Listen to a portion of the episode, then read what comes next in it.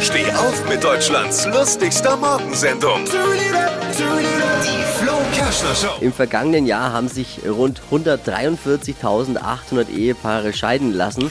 Äh, Dippi, du bist ausnahmsweise mal nicht dabei, ne? Ja, aber ich kenne sie auch schon. Auch schon eine Scheidung Ja, ja, hinter ich weiß, wie es ist. Ich habe es live miterlebt.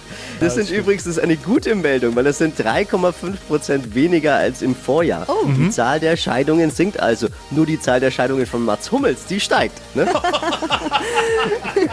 Mehr aktuelle Gags von Flo Kerschner jetzt neu im Alle Gags der Show in einem Podcast. Podcast Flo's Gags des Tages. Klick jetzt hitradio n1.de.